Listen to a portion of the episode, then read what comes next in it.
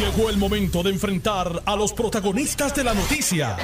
Esto es el podcast de En Caliente con Carmen Jovet. Saludos amigos, buenas tardes. Les habla Denise Pérez. Soy la editora en jefe de Noticel y estoy aquí hoy en, en no puedo, no quiero ni siquiera cercanamente decir que estoy en, eh, en sustitución de la amiga eh, Carmen Jovet. ¿Por qué? Porque es imposible. Carmen no es sustituible. Estoy aquí haciendo, ¿verdad? Un, una, una aparición de amiga para ayudarla en, en, ¿verdad? en los procesos en los que ahora está eh, viviendo y a la misma vez llevarle a ustedes la información y todas las entrevistas que eh, Carmen eh, los tiene acostumbrados. Les doy las gracias por su sintonía en Noti 1630. Saben que estamos en, eh, en ¿verdad? Estamos en noti1.tv en el 94.3 y estamos también en internet, en televisión, en, 90, en noti1.tv. Así que gracias por su sintonía. Hoy vamos a tener, hoy vamos a discutir todos los temas que han sido noticia en el día de hoy. Hay desarrollos naturales durante este día. Hoy, como ustedes saben, el eh, exalcalde y ex senador del PNP, eh, Abel Nazario, fue sentenciado finalmente a 18 meses de cárcel. Vamos a estar hablando de eso, 18 meses de cárcel, ¿verdad? Después de un, montón de tiempo en que había estado eh, en la calle, eh, había de hecho estado preso y se había ordenado su...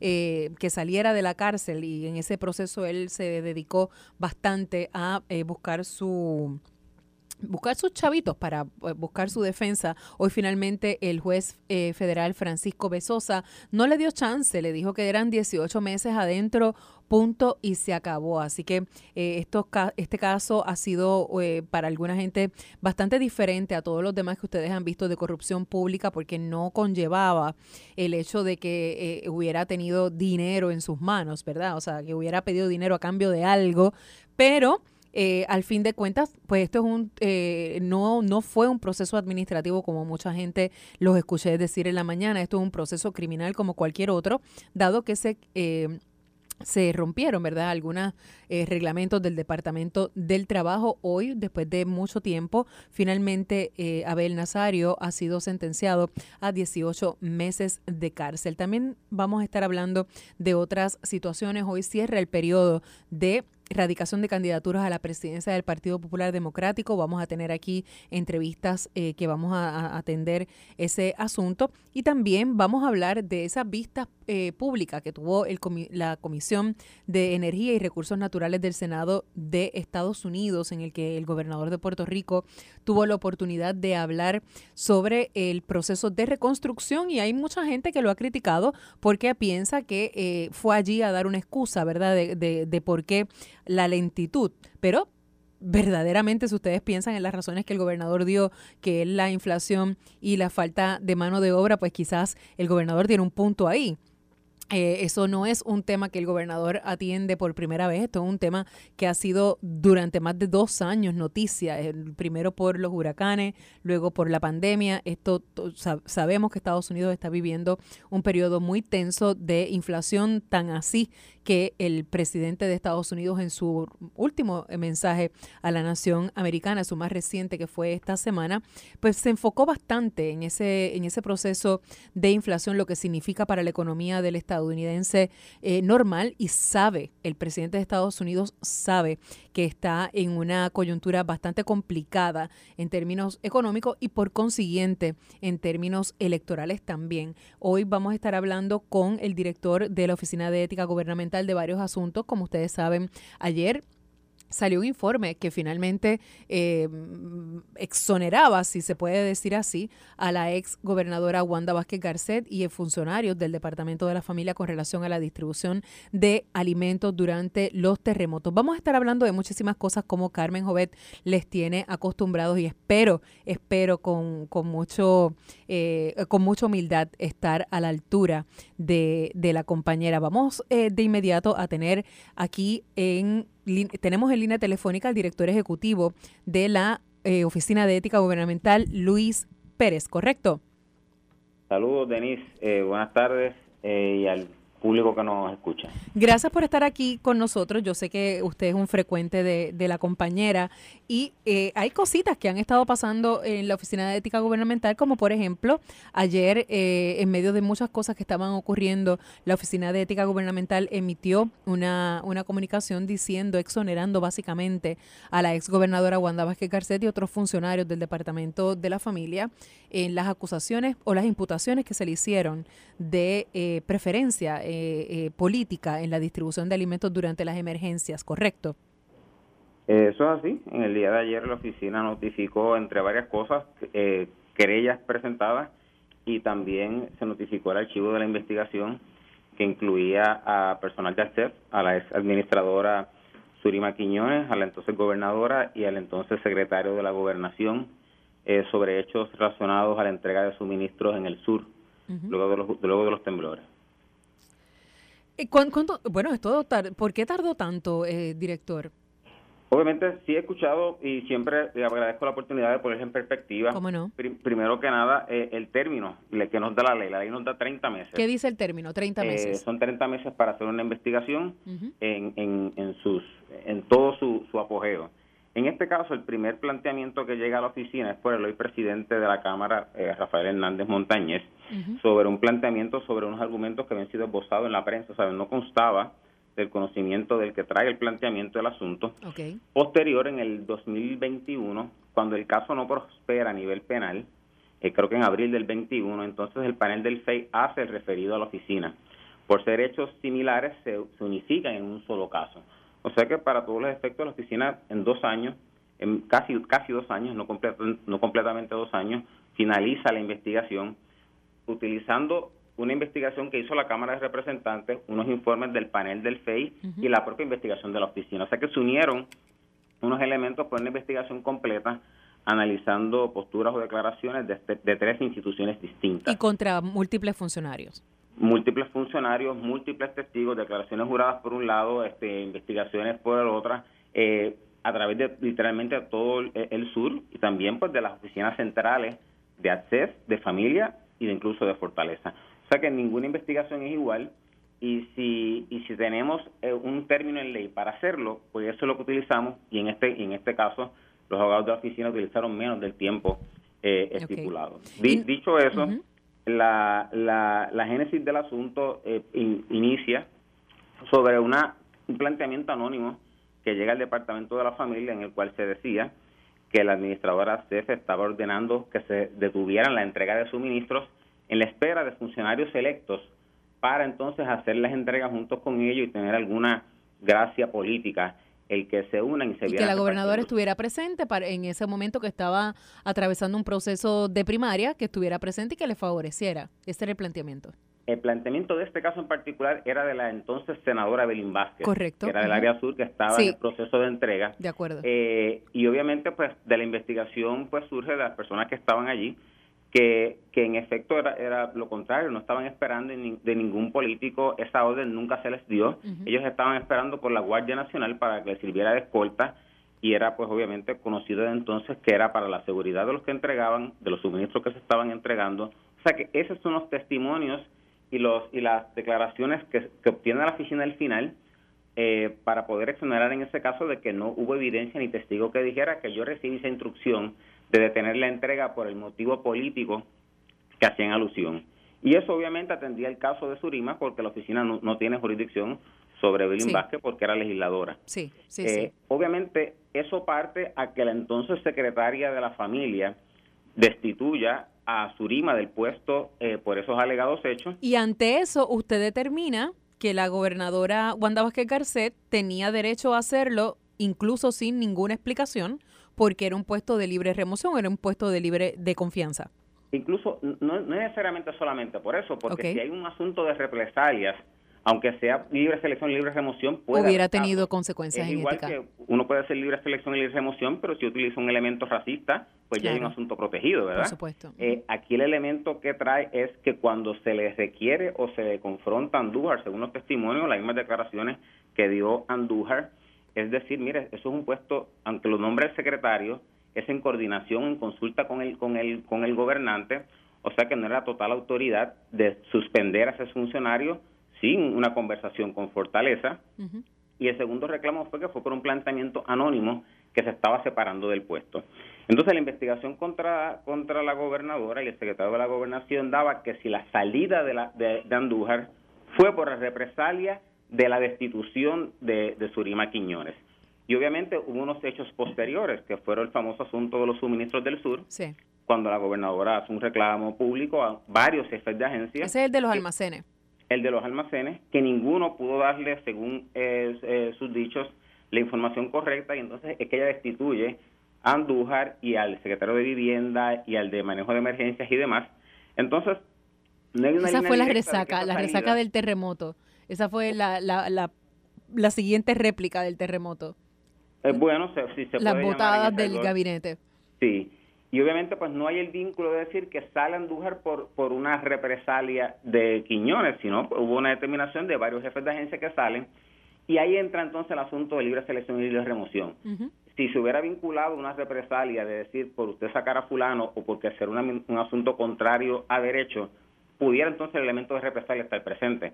Pero en la investigación que surge, esa acción de destituir a varios jefes de agencia por no suministrar una información y demás, está dentro del campo de las facultades de un gobernante, de un jefe que nombra en el servicio de confianza, y por eso es que entonces se archiva la investigación al no contar obviamente con pruebas ni claras, ni justas, ni convincentes, para probar un caso en el foro de ética. Sepamos que hace cuatro meses atrás el tribunal acaba también de variar la, el quantum de la oficina en cuanto a probar los casos, eh, pero como quiera, la información de los testigos, ¿sabes? Que los casos se prueban con testigos que puedan declarar en, en, sala eh, que se dio un efecto, que yo recibí esa instrucción, que eso fue lo que me dijeron, eh, y eso no se produjo en este caso de las personas entrevistadas. Ok, director, además de, de, eh, de esto, yo sé que eh, usted tiene otros asuntos que ha planteado, como el del alcalde de Fajardo, etcétera, y del alcalde de Jayuya también, Jorge González, pero tenemos otros temas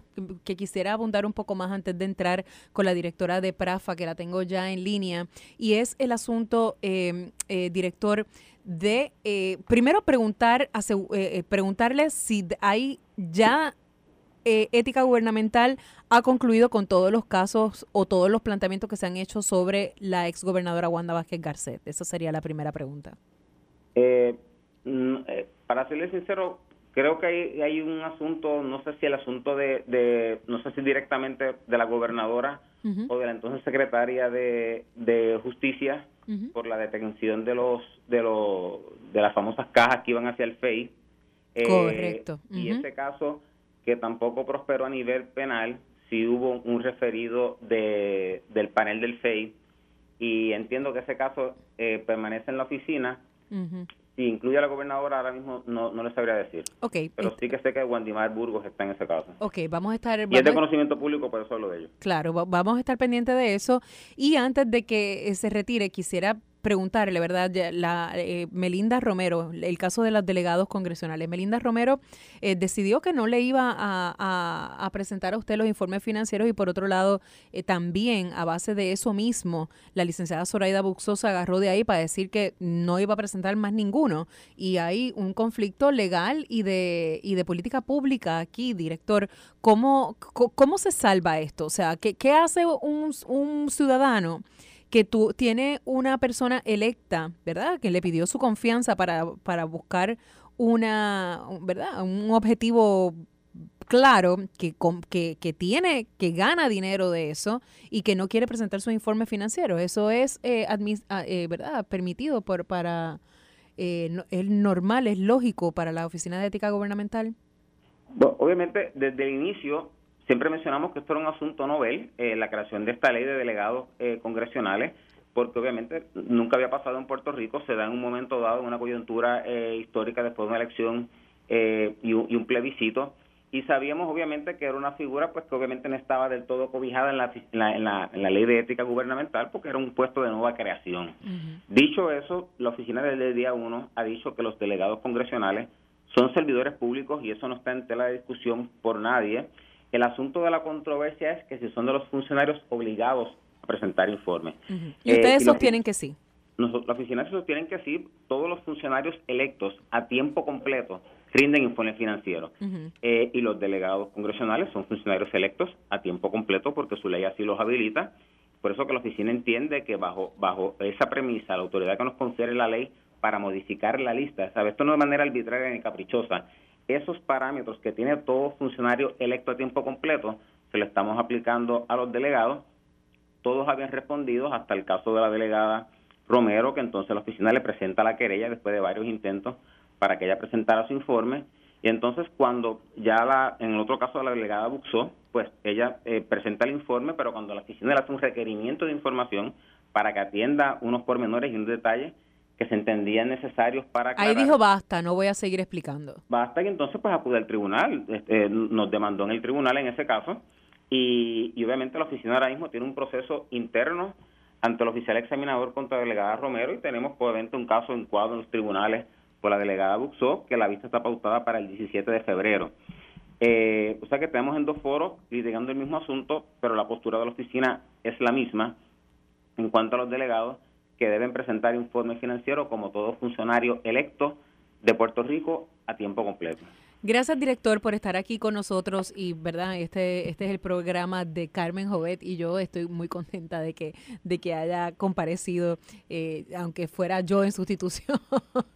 No, para nada, disponible en la medida en que podamos servir. Muchas gracias por todo y vamos, vamos a estar bien pendientes de eso, sobre todo esa vista que usted nos menciona del 17 de febrero, porque siendo como usted dice un asunto novel, pues de ahí me, asumo yo saldrá alguna jurisprudencia sobre este grupo que mucha gente todavía vislumbra como un grupo medio algarete.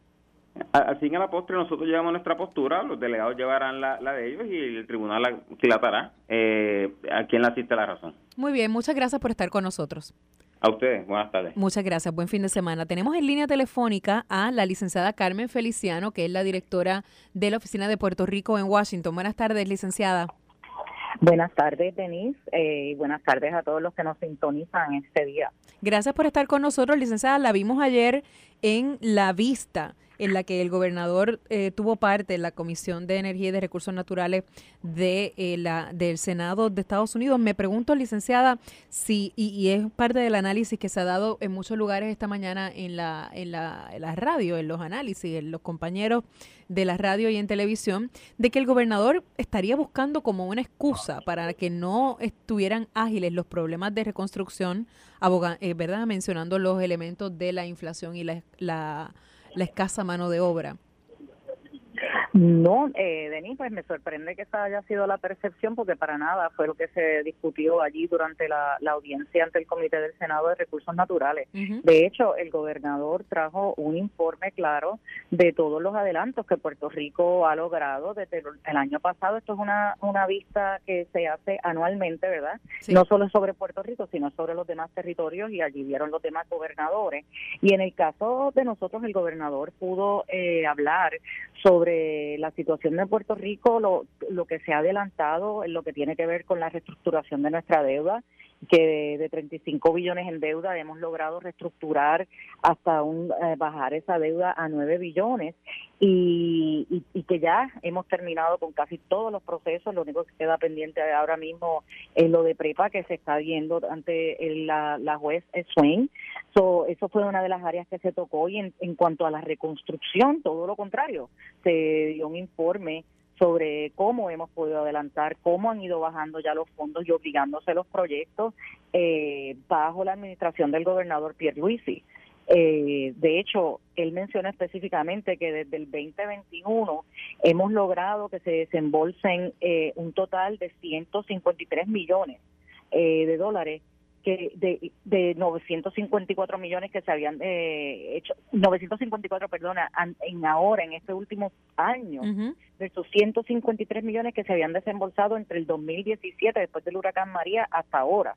O sea que es un cambio de eh, sustancial de cómo estamos viendo el progreso en la obra. Estamos en la mayoría de los proyectos, en muchos proyectos permanentes ya, que están en la etapa de diseño, y permisología. O sea que, y ese fue el mensaje que el gobernador llevó. El asunto de la inflación surgió porque el senador Manchin tenía, tuvo un interés en saber cómo la situación de la inflación que está afectando a toda la nación eh, está también impactando a los territorios. Claro. pues el gobernador contestó que, que en Puerto Rico él entendía que el número rondaba entre un 6%, eh, los demás territorios pues más altos por la localización, pero ese, ese fue el contexto en que se habló de la inflación. En ninguna manera el, el gobernador trató de buscar ninguna excusa para decir que los trabajos de reconstrucción no se van a llevar a cabo y se están realizando y esa es su prioridad.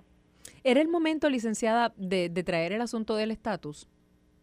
Claro que sí. Eh, el, asunto del estatus es un asunto, eh, ¿verdad?, recurrente. Hasta tanto nosotros no solucionemos el, asunto del estatus territorial que tiene Puerto Rico, este, este tema va a seguir surgiendo. Eh, y ese comité es el comité en el Senado que tiene jurisdicción sobre ese asunto. Eso era de suma importancia que se trajera el tema como uno de los un asunto prioritario para Puerto Rico eh, como ya tú sabes, ¿verdad? al final del Congreso pasado se aprobó el proyecto de ley 8393 en, en Cámara, que fue una pieza legislativa histórica en el sentido de que no contiene el territorio actual como eh, opción y solamente contiene eh, opciones no territoriales. Y, es bien importante seguir, ¿verdad?, con el empuje y el ímpetu eh, que traemos desde la Cámara para que el Senado eh, actúe y, y, no no le dé la espalda, ¿verdad?, a una responsabilidad que ellos tienen con los 3.2 eh, ciudadanos americanos que residen en Puerto Rico. Bueno, Joe Manchin no ha sido muy amigo de, de la estadidad, ¿verdad? Y ayer la el el precandidato a la comisaría residente en Washington, eh, Pablo José Hernández, aprovechó la coyuntura de esta vista pública precisamente para establecer que, primero, que esto no era una vista para atender ese asunto y que él esperaba, a nombre, ¿verdad?, de, todos los que creen en el Estado Libre Asociado, que en una discusión eh, relacionada a eso, pues se les incluya en esta discusión. La, realidad es que eh, cuando tú estás hablando de hacer un informe, ¿verdad?, del estatus territorial, del estatus de los territorios, eso, el título de la vista per se habla por sí solo. Somos un territorio y estábamos allí junto a cinco, eh, cuatro eh, territorios, muchísimos más pequeños que Puerto Rico, amigos nuestros, trabajamos juntos, pero Puerto Rico tiene una población muchísimo más alta que los territorios, que los demás territorios y que muchos estados de la nación. Así que el título per se te dice que sí, que el asunto del estatus hay que atenderlo. Y otra cosa, es venir bien obvia, o sea, si nosotros fuéramos Estado y si no, no tuviéramos que estar yendo a esa vista, tuviéramos dos senadores representando a Puerto Rico ahí, abogando por Puerto Rico, cinco o seis representantes en Cámara, y no tuviéramos que estar yendo a una vista ante el Senado de los Estados Unidos para que para reportar sobre nuestro estatus. Ningún estado de los Estados Unidos tiene que ir al Congreso a reportar eh, en cómo se cómo están y cómo van los proyectos y cómo va la reconstrucción. Es hasta cierto punto, yo te diría humillante que todavía Puerto Rico después de 105 años estemos en esta situación que nos estén citando como territorio a testificar allí en el en el Senado de los Estados Unidos sin tener representación. De, bueno, de esas parece que vienen más. Usted misma admite que todos los años hacen esa vista, así que hasta que no se, ¿verdad? Hasta que no haya una solución del estatus que, le digo, no la veo, no la veo pronta en el panorama. No, pero el gobernador dijo ayer que, eh, y, y, hago eco ¿verdad? de las palabras del gobernador, que el asunto del estatus de Puerto Rico no caduca y lo vamos a seguir trayendo y tiene que tenemos que perseverar y tenemos que seguir luchando. Estamos hablando de los derechos de 3.2 millones de ciudadanos americanos y este asunto hay que resolverlo. Eh, y te digo más, no el, el, el proyecto del 8393 no favorece una opción, simplemente llama a que el Congreso de Puerto Rico, del Congreso de los Estados Unidos, lleve a cabo un plebiscito que, que, que en, la isla para solucionar este asunto con, con tres opciones no territoriales. O sea, aquí no estamos hablando que fue una de las diferencias de lo que hace esa, esa legislación. Eh, nadie puede decir que estamos favoreciendo una opción o la otra. Aquí están las tres opciones reconocidas por el derecho internacional, reconocidas por el Congreso de Estados Unidos para resolver el asunto territorial y no tener que estar yendo a, estas vistas, ¿no? Sino tener nuestra propia representación ahí como los otros 50 estados. Licenciada, ¿cómo le va con los delegados? ¿Ha podido tener control de esto o todavía siguen medio al garete? Bueno, los delegados, con lo que a mí me consta, eh, la parte que me consta a mí es la parte administrativa, ¿no? Eh, asegurarme que el desembolso de los fondos públicos se está llevando a cabo correctamente, que sus reembolsos se estén llevando a cabo, que estén presentando sus informes y que den constancia de que están llevando a cabo sus funciones. Y, eso es lo que eso es lo que estamos haciendo. O sea, que Prafa se encarga de pagar. Solamente pagar. Solamente de pagar. es lo que dispone la ley. Ellos son funcionarios electos, ¿verdad? Que se deben al pueblo. ¿Y quién evalúa sus eh, informes? ¿Quién evalúa sus informes? Eso llega al gobernador, los informes se hacen al gobernador y son informes que son públicos.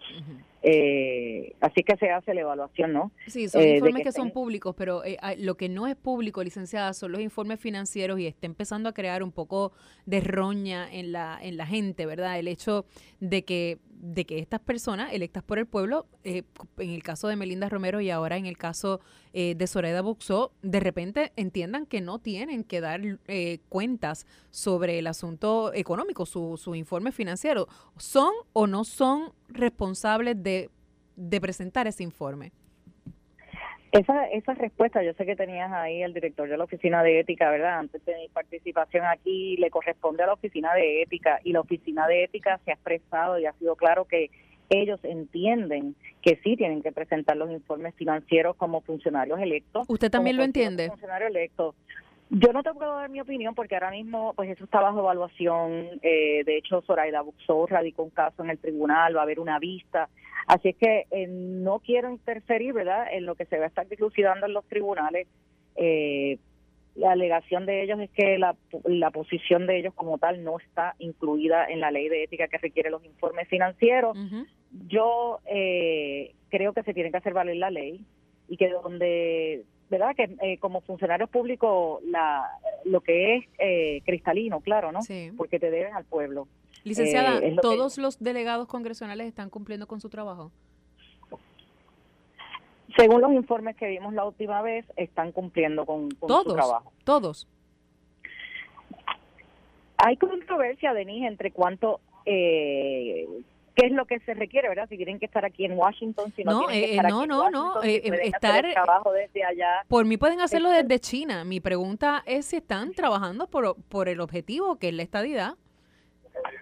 Se están trabajando. Yo te puedo decir que, que la mayoría de los, de los de los delegados están haciendo su parte. La mayoría, Elizabeth Torres no. Ayer no te voy a decir nombres, no voy a decir nombres, yo de nuevo te digo, esos informes son eh, públicos, eh, estos son delegados electos en unas elecciones. Eh, su término dura hasta el 2024. Yo creo que le corresponde al pueblo también hacer la determinación, no solamente eh, al gobernador eh, que está viendo estos informes y a su equipo de trabajo, ¿verdad? Recuérdenos, recuérdenos licenciada, cuánto es que nos cuesta mensualmente los delegados congresionales. Bueno, yo, cada, los delegados congresionales, el salario de ellos es 90 mil dólares mensuales, anuales, anuales. Y entonces cada uno de ellos tiene una partida de 30 mil dólares para gastos. De reembolso. De reembolso, que pues algunos de ellos han optado por no solicitar reembolsos eh, otros de ellos eh, por no eh, participar ¿verdad? Del, salario y así lo hicieron constar. Y entonces la partida esa de los 30 mil eh, depende de los reembolsos que ellos vayan sometiendo y que puedan justificarlos, no que lo hagan dentro de los marcos que se han establecido eh, que básicamente es lo que se le requiere a cualquier funcionario del gobierno de Puerto Rico. Gracias, licenciada, por estar con nosotros aquí en Caliente con la Jovet. Gracias por su participación. Vamos a estar bien pendientes porque este asunto, eh, si, si, usted supiera que de todas las cosas que hace Prafa, eh, desafortunadamente aquí en Puerto Rico hay, hay, hay, un ojo muy particular con relación a esto de los delegados congresionales porque mucha gente, de hecho, dice que esto de los delegados congresionales ha sido un atraso para la estadidad.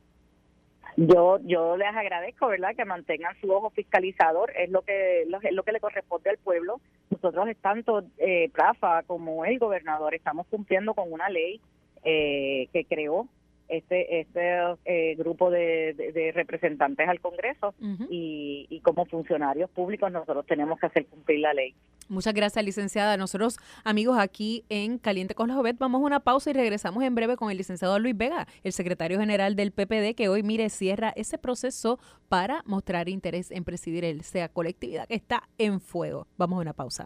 Estás escuchando el podcast de En Caliente con Carmen Jovet de Noti 1630. Plata. No en sustitución, como les dije ahorita, estoy eh, en el lugar de, eh, de Carmen Jovet, que estará fuera unos días, pero estoy con el mismo compromiso de Carmen de informarles siempre. Y tengo en línea telefónica al secretario del Partido Popular Democrático, el licenciado Luis Vega. Buenas tardes, licenciado.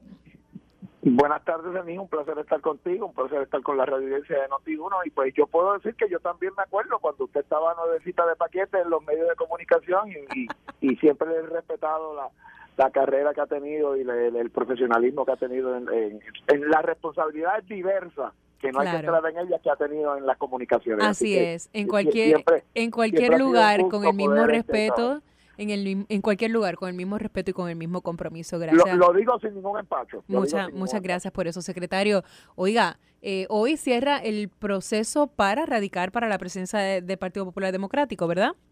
Así es. Hoy cierra la primera fase del proceso de radicaciones, que es el proceso para radicar la presidencia y las dos vicepresidencias del Partido Popular Democrático, la, este, las siete candidaturas a los miembros de la Junta de Gobierno o miembros femeninos de la Junta de Gobierno por acumulación y los que pueden radicar directamente a la Junta de, Gobierno por los distritos senatoriales. ¿Por qué? Porque entonces está corriendo paralelamente un segundo proceso que se está dando en los 40 distritos representativos que ya empezó, pero que culmina más tarde, culmina el 19 eh, de febrero, donde los 40 distritos representativos están eligiendo unas directivas de esos distritos representativos no basadas en, en, criterios geográficos, sino basados en criterios este, de sectores. Eh, ahí es que estamos eligiendo mujeres, este, jóvenes, eh, servidores públicos, comunidades LGBT, base de fe, líderes comunitarios, inmigrantes, etcétera. Eso ya está corriendo y está corriendo con un gran éxito. Y esos que salgan electos en cada uno de esos sectores pudieran, si así lo desean, aspirar también a ser uno de los dos representantes del distrito senatorial ante la Junta de Gobierno. Así que hoy culmina la primera fase de la erradicación de candidaturas, pero la selección y la elección del liderato del Partido Popular Democrático a través de todo Puerto Rico continúa, eh, bueno, continúa hasta el 26 de, febrero en la Asamblea General, pero continúa hasta que cerremos esa segunda fase el 19 de febrero. ¿Ya Jesús Manuel Ortiz radicó? Te tengo que admitir que estoy en Mayagüez precisamente porque hoy se va a dar la reunión del distrito representativo de Mayagüez y, estoy chequeando cada hora, hora y media. No lo había hecho, pero la información que tenía es que su equipo de trabajo estaba listo para hacerlo antes de que acabara eh, eh, eh, el, periodo de las 5 de la tarde, así que no tengo ninguna duda de que si él tiene la voluntad de, de presentar su candidatura, lo podrá hacer antes de las 5 de la tarde. ¿Usted reconoce, secretario, que independientemente de que todos estos procesos políticos, y los conocemos, ¿verdad? Eh, son procesos complicados. Este en particular ha sido como un dolor de parto. Bueno, ha sido un dolor de parto, si lo queremos llamar de esa manera, por dos razones. Obviamente la realidad política de Puerto Rico y del Partido Popular ha ido cambiando. El Puerto Rico ha estado acostumbrado a un a, un mundo donde o el Partido Popular era el partido hegemónico o por cincuenta y pico de años eh, eh, dos partidos políticos manejaban el noventa y pico por ciento del electorado. La realidad es que pues ahora hay otras eh, eh, otras realidades políticas y el Partido Popular tiene que saber reinventar la manera que comunica sus ideales de siempre, porque aquí no es que vamos a cambiar nuestros ideales, es la manera que los comunicamos para poderle explicar al resto del país y a nuestra propia militancia que si usted no está satisfecho con este gobierno que tenemos ahora, con un Pedro Pierluisi que fue al Senado Federal ayer a mentir, a decir que en Puerto Rico hay menos inflación que en los Estados Unidos, a decir que los fondos de reconstrucción ya están creando proyectos, a decir que todo está bien en Puerto Rico. Este, la única alternativa que acaba con esas mentiras y con la de la comisionada residente Jennifer González, que lo estaba mirando atrás, que parecía que estaba apuntándole a la nuca en esa vista del Senado, la única alternativa para acabar con eso es el Está sembrando cizaña. Bueno, pero que lo que hay que ver es la foto. Yo yo no vi en la vista un minuto que la comisionada residente no estuviera mirándola a la, a la nuca literalmente. Pero ella, ella ha sido, y, y, esta, y esta es la realidad, y la, la, conocemos todos porque es pública y porque ella la ha dicho abiertamente sin ningún, ¿verdad?, empacho, y es que ella está insatisfecha con, la, con el ritmo en que se han desembolsado los dineros eh, de la reconstrucción. Ella ha sido muy clara con eso. Bueno, ella ha dicho muchas cosas, pero la realidad es que ahora es que está haciendo acusaciones y señalamientos. Veremos a ver cómo eso se alinea dentro del Partido No Progresista, pero vamos a dejarnos de cosas. Jennifer González, Ricardo Rosselló, este Wanda Vázquez y Pedro Pierluisi, lo único que lo han distinguido en los pasados seis años son sus ambiciones personales. Todos representan la misma ruta de favoritismo a los amigos de la casa, la misma ruta de incompetencia en el manejo de los fondos que se le asignan, la misma eh, actitud de ver cómo se le pueden dar contratos a parientes, amigos y dolientes y eso el, eh, y eso se llama partido no progresista. Y que uno quiere estar guiando la bicicleta y otro de pasajero pues eso son peleas entre ah pero no me diga eso porque eso pasa en el Partido Popular Democrático. Hay alguien que quiere o sea a, mucha gente en el PPD y yo oiga le compro lo que dijo antes vamos a estar claros pero en el Partido Popular Democrático a, cualquiera le, le, le ofrecen pon y coge el guía.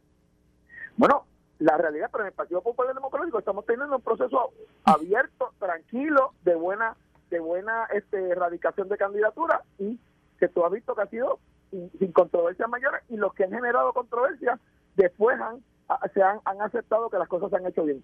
Por ejemplo, te digo, el querido amigo, que es mi querido amigo, licenciado Toñito Cruz, que tuvo unas quejas de cara a la Asamblea de Reglamento, cuando se acabó la Asamblea de Reglamento, tuvo que admitir que todos los trabajos se habían llevado bien. Como va a pasar ahora el 26 de febrero, por eso es que yo estoy hoy aquí en Mayagüez, para asegurarme, por ejemplo, Mayagüez es un lugar muy importante para el Partido Popular. ¿Qué? ¿Qué? en Mayagüez usted tiene una clase de lío.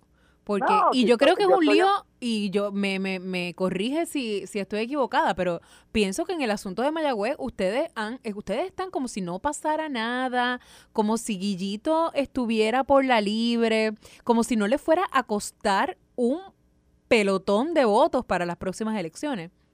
Que no, que el carro no haga ruido no quiere decir que esté corriendo. Están preocupados que hoy con el delegado presidencial del Partido Popular en Mayagüez, el, amigo Joel Sánchez, estamos hablando con el liderato y con los interesados, interesadas eh, a, a posibles posiciones de liderato para que el proceso lo llevemos constructivamente. Las competencias, bienvenidas en Mayagüez, a la gobernación, a la comisaría residente, a los puestos legislativos, a todo, a los puestos en, Pero particularmente están preocupados en Mayagüez, vamos a ser bien honestos, están preocupados particularmente con, con Mayagüez, están buscando a alguien para que sustituya a Guillito desde ya. No, no, no, en Mayagüez estamos Pues deberían.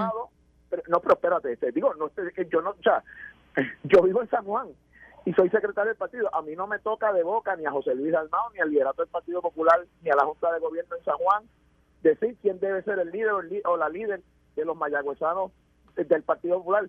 A lo que nosotros nos compete, y es lo que yo estoy haciendo ahora, es asegurarme que el proceso de discusión y de renovación de las estructuras internas del Partido Popular en Mayagüez y el proceso de seleccionar nuestros candidatos y candidatas para la alcaldía, para la Cámara, para el Senado, sea lo más abierto, democrático y que sea lo más constructivo posible. O, sea, que a, esta, a imponer, imponer candidatos o candidatas, aquí uno viene a pedirle a los marineros y marineras que quieran trabajar para el barco que se llama Partido Popular que asuman el primer deber, y esto no solo es para Mayagüez, es para todo Puerto Rico. Oiga, y, yo sé que esa es su función. El primer deber, el primer deber de un marino de, o de una marina es asegurarse que el barco no coja agua. Estoy de acuerdo con usted. Agua, se, ahoga todo el mundo. Estoy de acuerdo con usted y estoy de acuerdo en que su función como secretario del partido, es verdad, e, e, es, buscar que las cosas eh, sean lo más smooth posible, pero eh, tengo que preguntarle, secretario, un día como hoy, después de tanto tiempo del río sonar, eh, ¿usted todavía le está dando, el Partido Popular Democrático todavía le da el beneficio de la duda a Guillito Rodríguez?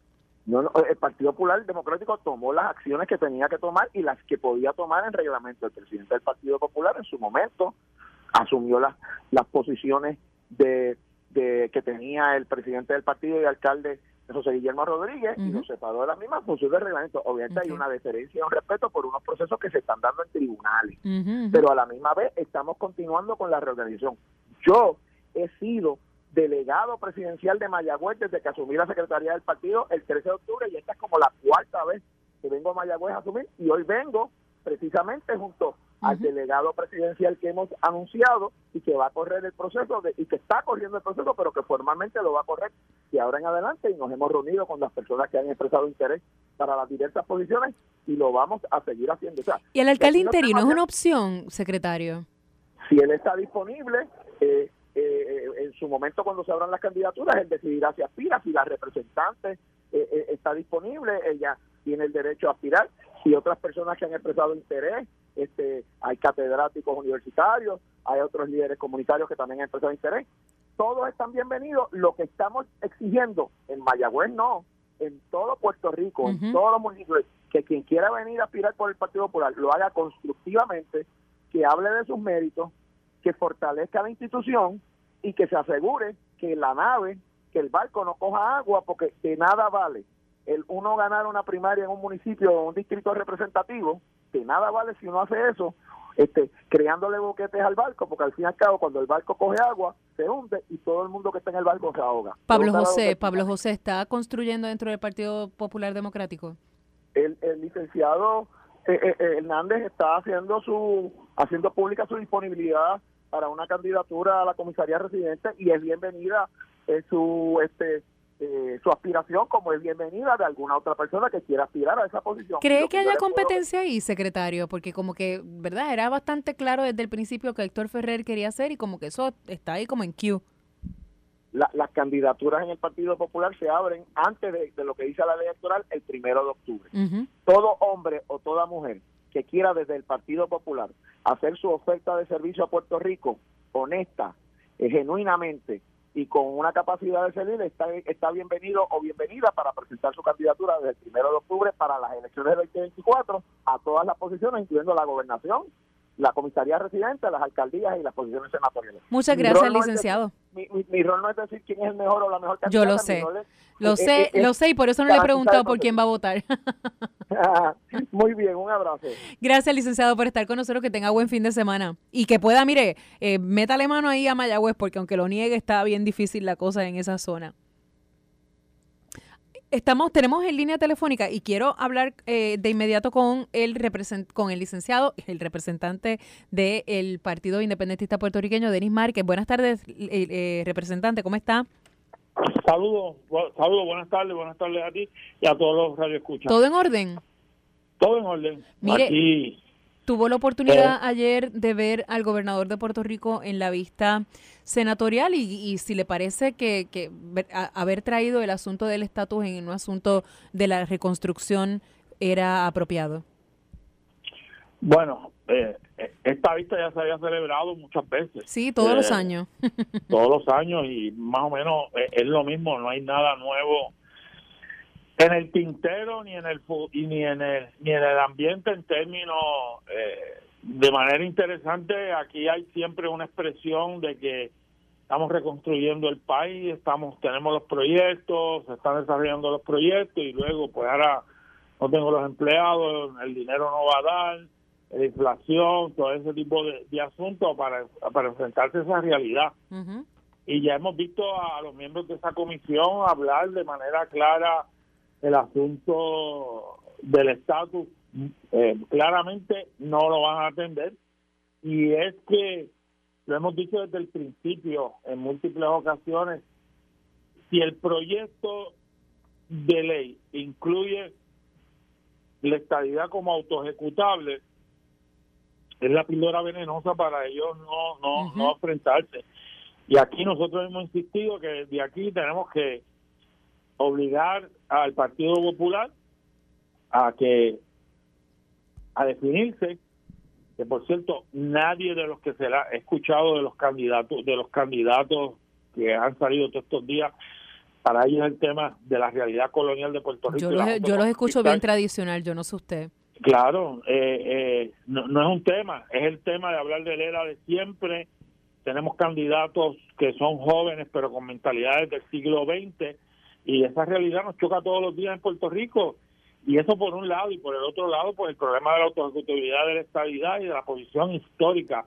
Esto no es una posición nueva del Senado de los Estados Unidos, es una posición que lleva muchos años y nosotros desde aquí somos hemos, hemos insistido de que ahí tenemos que provocar la crisis en el Congreso, enfrentarnos como los países y todo el mundo que se defina y enfrentar al Congreso de los Estados Unidos y enfrentarse a la Junta de Control Fiscal, obviamente. Representante, ¿hay algo que puedan hacer eh, ustedes en la legislatura para detener ese bendito aumento de 19 pesos mensuales por 35 años? ¿Hay algo o, estamos tan mal que es decisión de la Junta de Control de Supervisión Fiscal y punto y se acabó?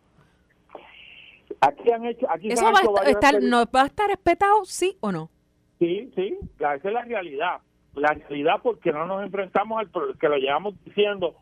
Algunas, yo recuerdo perfectamente en el 2015 cuando miraban, todo el mundo miraba a María de Santiago cuando ella decía a la Junta ni un vaso de agua porque iba a gobernar este país y lo está gobernando, no solo en el ámbito de la legislación, pero si aquí proyectos de ley, como por ejemplo proyectos que hubo un consenso en la legislatura para que los nuevos médicos en Puerto Rico se le diera el número de proveedor rápido y, eh, por las aseguradoras, un proyecto de ley detenido por la Junta de Control Fiscal y así un sinnúmero de proyectos. Aquí se ha llevado pleitos para impugnar acciones de la Junta de Control Fiscal y la Junta, a nombre de los poderes plenarios de la Junta, de la ley promesa, están haciendo esto y eso es al amparo del plan de ajuste de la deuda.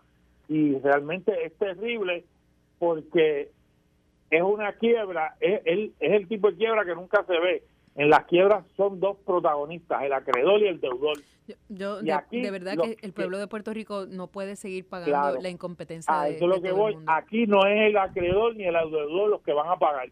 Lo va a pagar el cliente, el consumidor, que es el país. Y es insostenible.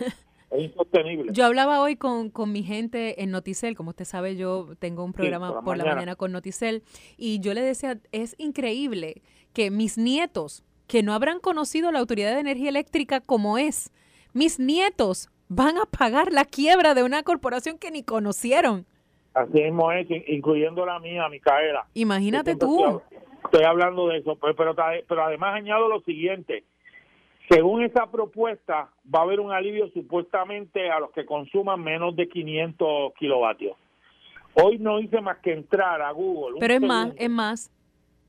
Eh, no, pero lo que quiero decir es cuando entré, eso es un principio, cuando entré a la soltar, lo primero que me encuentro de frente es una noticia de uno de los periódicos de un informe de energía eléctrica de que el promedio el promedio de consumo en Puerto Rico era 600.